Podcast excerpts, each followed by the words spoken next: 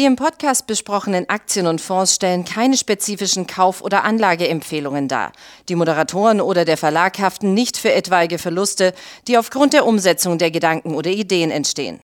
Herzlich willkommen zu einer weiteren Ausgabe von Money Train, dem Börsenpodcast von Der Aktionär. Mit mir im Studio mein Kollege Florian Söllner. Grüß dich erstmal.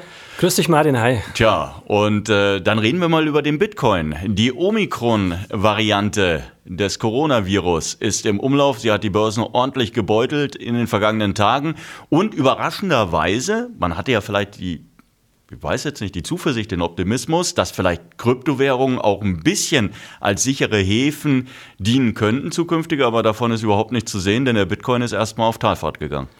Genau, also grundsätzlich glaube ich, sicherer Hafen wird sich nicht so ausgehen, sagt man in Österreich, glaube ich. Das, das wird nicht, ich glaube, wenn es wirklich crasht mit Krise, dann weniger. Ich glaube immer noch, das ist eher so die Versicherung gegen Inflation, Hyperinflation. Und glaube, es sind jetzt nach unten gegangen. Der eine oder andere Nachbar hat mich schon darauf angesprochen, war ganz erschrocken. Aber ich sage dann immer, es ist eigentlich nur der, der Spread bei Krypto. Wir sind jetzt, weiß nicht, 15, 20 Prozent. Ähm, das ist relativ normal und das ist auch sozusagen charttechnisch, hatte ich es heute ja erwähnt, im, im Aktionär TV, intakt. Das ist eine normale Korrektur. Muss man natürlich beobachten. Aber eine, die wehtut. Also von knapp 70.000 Dollar runterzulaufen auf, auf unter 60.000, das äh, ist natürlich schon etwas, was den, was den Leuten dann, was die merken und was natürlich auch wirklich ordentlich äh, Schmerzen verursacht. Absolut, aber ich glaube, an der Story hat sich nichts geändert, dass man ein kleines bisschen immer ein Depot haben sollte oder kann als Inflationsversicherung, wenn dann die Inflation immer weitergeht. Und nochmal Hinweis auch in eigener Sache, ich bin ja selbst investiert und trade aktiv in Bitcoin. Ich habe da vielleicht ein bisschen einen Interessenskonflikt, einen kleinen. Einen kleinen. Aber insofern bleibt es spannend und ich erinnere mich, im Jahr 2018, da habe ich mal eine kleine, wenn ich mal eine, eine kleine Reise gegangen zu einer Bitcoin Cruise, hieß das, Blockchain Cruise, wo sich die Bitcoin-Prominenz getroffen hatten. Damals im Jahr 2018 sind wir gerade von 17.000 auf 7.000 runter. Dollar, also mehr als halbiert. Das war dann schon ein Crash. Da war die Stimmung nicht so gut, da waren die Karten günstig. Und da hat mir damals, da saß einer so auf diesem Kreuzfahrtpool nebendran, Brock Pierce, so mit so einem bunten mexikanischen Umhang, so ein bisschen alternativ angehaucht. Und der hat mir damals schon ein sehr interessantes Buch empfohlen, was ich jetzt auch wieder neu rausgekramt habe und nochmal lesen werde, Snow Crash von Stevenson, von Neil Stevenson, der eben überraschenderweise genau das vorhergesagt hatte, was jetzt gerade passiert. Also Inflation und vor allem auch Metaverse. Und der Begriff Metaverse, den gerade Facebook benutzt, Mark Zuckerberg, ist quasi in diesem Buch geprägt worden. Das Problem ist doch aber, man hatte ja irgendwie das Gefühl, Kryptowährungen und der Bitcoin könnten irgendwie eine, eine gewisse Anwendungsbreite ähm, bieten. Also auf der einen Seite als Inflationsschutz, aber ich habe es ja gerade schon gesagt, vielleicht auch als sicherer Hafen. Ähm, das, äh, gerade stellt sich das eben nicht so dar. Ich glaube es nicht. Also ähm, das ist normal, dass das Bitcoin mal korrigiert. Das ist ja noch im normalen Rahmen. Und vor allem wichtig ist, dass diese Langfrist-Story, ich habe ja gerade mal das Buch angerissen, nicht um abzulenken vom, vom Bitcoin ja gerade korrigiert, sondern darauf hinzuweisen, dass genau das der Punkt ist, dass immer mehr sich durchsetzt der Gedanke ans Metaverse, diese virtuelle Welt.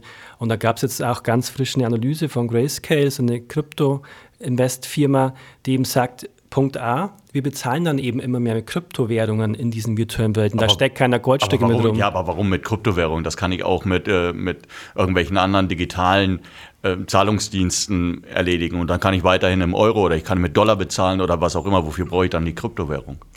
Ginge auch, funktioniert ja auch sehr gut, aber natürlich ist es sehr beliebt, gerade bei den Jungen, eben auch Thema Inflation. Das war auch im Buch schon so beschrieben, dass die Flucht von der Realität war aus der Realität mit damals schon 3D-Brille, 1992 wurde es geschrieben, in, dem, in das Metaverse und dann eben die Währung war auch weniger werden nichts und diese äh, neuen Währungen haben äh, relativ dazu stark an Geld, an Wert gewonnen, was ja immer noch extremster Fall ist beim Bitcoin, wenn man mal guckt, wo der in Euro gehandelt wurde vor fünf Jahren und wo jetzt. Also insofern ist diese Story intakt. Wir sind jetzt übrigens an einem Punkt, wo tatsächlich Hillary Clinton das schon anspricht, man muss das jetzt beobachten, damit es nicht so gefährlich wird für klassische Währungssysteme. Von der EZB hat jemand oder von der EU-Kommission hat jetzt jemand gesagt, ein Experte, wir müssen uns beeilen, selber Kryptowährungen oder Blockchain-basierte Währungen anzubieten. aus staatlicher Sicht, sonst machen es die anderen. Also es kommt an, aber wir sind jetzt schon beim Bitcoin bei einer Billion Megacap. Wir haben zwar noch Geldmenge insgesamt Vermögen weltweit rund 100 Billionen, also das sind wir erst bei einem Prozent, aber es wird schon relevant, wird beobachtet. Und klar, Gold wird es nicht sein, man wird keine Goldstücke mit ins Metaverse tragen. Und das Metaverse kommt jetzt quasi täglich eine Analyse raus, die begeistert sind. Needham hat gesagt, Nvidia zum Beispiel ist ja bei uns im Depot 2030. Ähm, die sagen, wir haben bald 100 Millionen Roboter, 100 Millionen Fahrzeuge in diesem Omniverse, nennt sie ja Nvidia oder Metaverse. Das ist schon spannend. Und klar ist dann die Frage, bezahlt man dann mit dem Bitcoin? Gibt ja auch tausende andere Kryptowährungen. Aber diese Erzählung ähm, ist sehr spannend faszinierend, gerade auch für Jugendliche. Und ich glaube nicht, dass das abreißt. Und wir sitzen auch gerade hier und haben uns gerade überlegt, also ich zumindest vor dem Podcast, wenn wir uns jetzt, uns sieht man ja jetzt nicht, wenn wir uns jetzt unseren Metaverse-Zwilling bauen könnten, weiß nicht ich, wie wir vielleicht so eine Gottschalk-Matte dazu basteln, da ist in der Fantasie keine Grenzen gesetzt, was natürlich auch beim Umsatz so ist und bei den Gewinnen der Firmen, da wird eben jetzt bis 2025 schon eine Verdopplung einfach mal dieser Gaming-Umsätze in virtuellen Welten angekündigt. Ich denke, davon profitieren so Titel von uns wie Meta, Plattforms, Nvidia, Shimor, die Game-Teile bauen, aber eben auch Krypto kann da profitieren. Wie es genau aussieht, weiß keiner. Neil Stevenson hat 1992 überraschend gut vorhergesehen. Ich hoffe, er hat dann rechtzeitig auch Bitcoin gekauft, weil er im Prinzip diese Idee von ihm jetzt langsam aufgeht. Aber ich glaube, das ist langfristig, das sagen ja auch viele gerne, es ist so, Krypto ist gekommen, um zu bleiben. Das wird, diese Idee wird nicht mehr sterben in dem Aber Sinne. es gibt durchaus Länder, jetzt beispielsweise China, die sich mit Händen und Füßen gegen so eine Währung eine äh, wehren. Und ich meine, das ist ja jetzt kein, kein äh, das ist ja ein Land mit enormen Mensch, also erstmal mit einer enormen Bevölkerungsgröße und natürlich auch mit einer enormen äh, Macht, mit einem enormen Machteinfluss. Und wenn die sagen, wir haben kein Interesse an einem Bitcoin und ähm, wir werden alles daran setzen, um die Einführung einer solchen Währung zu verhindern, ähm, dann muss man doch zwangsläufig zu dem Schluss gelangen, dass das erstmal eben nicht kommen wird oder dass es ja auf jeden Fall deutlich schwieriger ja, werden wird. Ich glaube nicht, dass das so einfach funktionieren wird mit den Staaten. Die werden einen Teufel tun, das sozusagen einzuführen offiziell. Also wenige, es gab ja jetzt die Ausnahmen. Aber und natürlich kann es überall auch mal eingeschränkt verboten werden. Das ist schon eine große Gefahr, ganz klar. Deswegen immer der Hinweis, es ist sehr riskant. Aber grundsätzlich ist es dezentral. Es Was heißt das eigentlich dezentral? Kann überall in jedem Land weiterentwickelt werden, beziehungsweise funktioniert die Blockchain unabhängig davon und eben grundsätzlich virtuell, digital. Aber du kannst dir durch deinen Code dein auch merken, aufschreiben, in ein anderes Land damit gehen und da deine Bitcoins wiederholen. Du brauchst keine Banken mehr, die dir es erlauben, Geld zu transferieren. In dem Sinne Bitcoin. Und Bitcoin ist sehr dezentral. Die größte Kritik an neuen Kryptowährungen ist oft, okay, es gibt da einen Gründer, es gibt eine Anlaufstelle, da könnte was verboten werden. Ist beim Bitcoin mit einem Schlag global schwer möglich, eben aufgrund der Dezentralität. Okay, aber wenn man heute beispielsweise, es gibt ja große Firmen, die dann auch immer wieder den Hype um den, um den Bitcoin mit angetrieben haben, die jetzt beispielsweise gesagt haben, wir erlauben beispielsweise den Handel von, von Bitcoin oder wir erlauben, dass mit Bitcoin bezahlt wird bei uns auf den Plattformen. Wir rechnen das auch ab. Ähm, wenn ich den heute verbiete, als staatliche, also als Obrigkeit letztendlich, äh, wenn ich den verbiete, diese, diesen Handel durchzuführen, diese Transaktion durchzuführen, dann würde es zum Erliegen, dann würde der Bitcoin zum, zum dann Erliegen kommen. Dann würde ganz viel Mainstream-Geld da rausfließen und sehr schnell. Da halt, gab es auch immer, sind immer wieder danach crashartige Einbrüche möglich. Aber für mich persönlich ist der Hauptgrund, so ein bisschen digitales Gold, zu sagen, ich habe hier ein Asset, was eben die Stückzahl nicht sich verdrei, vervierfacht in, in 10, 15 Jahren, wie zum Beispiel die Geldmenge in Europa. Übrigens, wir hatten in einer der letzten Sendungen gesagt, wir fragen mal bei der EZB nach, wie denn der Satz zu verstehen sei, wo indirekt quasi gesagt wurde oder argumentiert wurde, wir haben zwar hohe Ölpreise, aber auch deswegen können wir jetzt nicht so das Gelddrucken in Anführungsstrichen einschränken, was ein komisches Argument war. Jedenfalls EZB hat mir geantwortet zweimal und gesagt, nein, natürlich haben wir ist das das nicht zu vergleichen mit alten Zeiten, mit Hyperinflationszeiten. Hat aber ganz klar und sogar das Wort unterstrichen, was Recovery, also Erholung. Also man arbeitet schon sehr viel darauf hin, dass die Wirtschaft ist wichtig, die Erholung ist wichtig. Wir haben aber jetzt, werden 6% Inflation in Europa im November erwartet. Und Lagarde hat jetzt in einem neuen Interview gesagt, mit der FAZ, glaube ich, selbst wenn wir jetzt anfangen würden, aber 2022 sind ohnehin keine Zinserhöhungen zu erwarten, ähm, selbst sie sagt jedenfalls, selbst wenn wir würden Zinserhöhungen machen, ähm, die Inflation versuchen einzudämmen, dann würde das 18 Monate dauern, bis wir die Effekte sehen. Also verständlich weiterhin, dass der eine oder andere sagt, okay, ich lasse mal nicht alles in Euro liegen, ich gehe mal Aktien, was immer noch das Sinnvollste ist, oder ich gehe vielleicht in Gold oder eben auch, weil ich glaube, ich kann meine Gold Nuggets später nicht in, in den virtuellen Raum mitnehmen, wo wir dann vielleicht künftig uns treffen, handeln, gamen, sondern da brauche ich dann was Virtuelles. Aber, aber, du hast jetzt gerade gesagt, ähm, einer der Vorteile des Bitcoin ist ja, dass er nicht unendlich äh, produziert werden kann. Bei 21 Millionen ist rein rechnerisch äh, erstmal Schluss. Ja, Gut, grundsätzlich ist es leider so, oder was heißt leider, dass seltene Dinge schon Angebot Nachfrage oft sehr teuer sind. Rolex ist gerade ausgegangen, sind sehr selten, oder NFTs gibt es die Kryptomarkierung, das gibt es nur zehnmal, deswegen ist es teuer. Und es hat schon einen großen Effekt, denke ich mal, an dem, was mich mal interessiert. Weil ist ja für mich auch echt schwer vorstellbar, wo sitzen wir in zehn Jahren? Auf was freust du dich eigentlich, wenn du sagst, wir ziehen jetzt Stück für Stück, du bist ja auch, glaube ich, ein Gamer schon lange gewesen früher. Auf was freust du dich? Was, welche Welt würdest du dir schaffen? Wie, wie stellst du dir das vor, wie man sich künftig trifft? Wie kann das Metaverse hab, mal in, den Alltag kommen? Also ich habe mal die Oculus Quest ausprobiert, ähm, einige Tage, um dann festzustellen, dass ich zu den Menschen gehöre, die das nicht so gut vertragen mit dem virtuellen Raum. Ich bin dann, glaube ich, äh, Achterbahn gefahren und ähm, also richtig schlecht ging es mir nach, nach so einem Ballerspiel, also es, ähm, bei dem ich dann nicht mehr wusste, wo ist eigentlich links und rechts und oben und unten. Und dann musste ich nach fünf Minuten, zehn Minuten, äh, ging es mir dann so schlecht, dass ich tatsächlich, ich musste nicht nur das Spiel abbrechen, ich habe mich dann erstmal äh, ein paar Stunden hinlegen müssen, weil es gab auch einen Nacheffekt.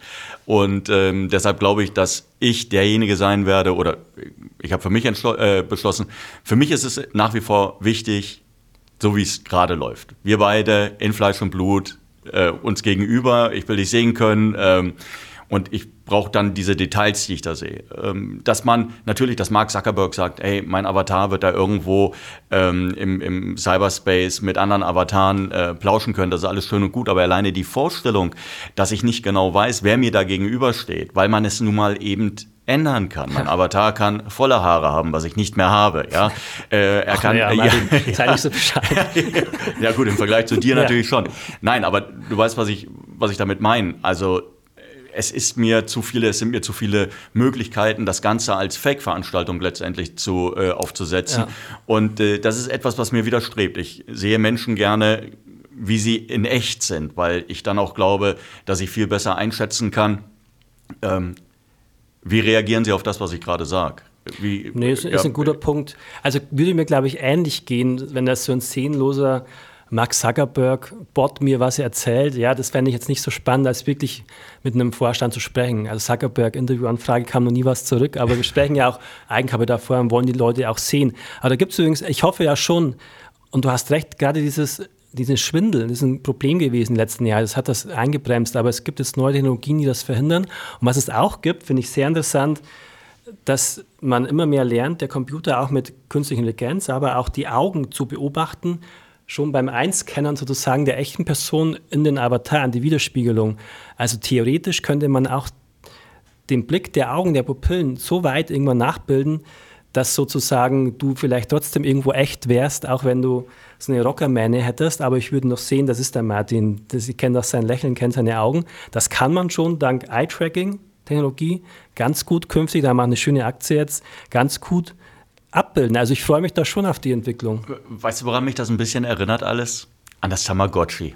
Oh.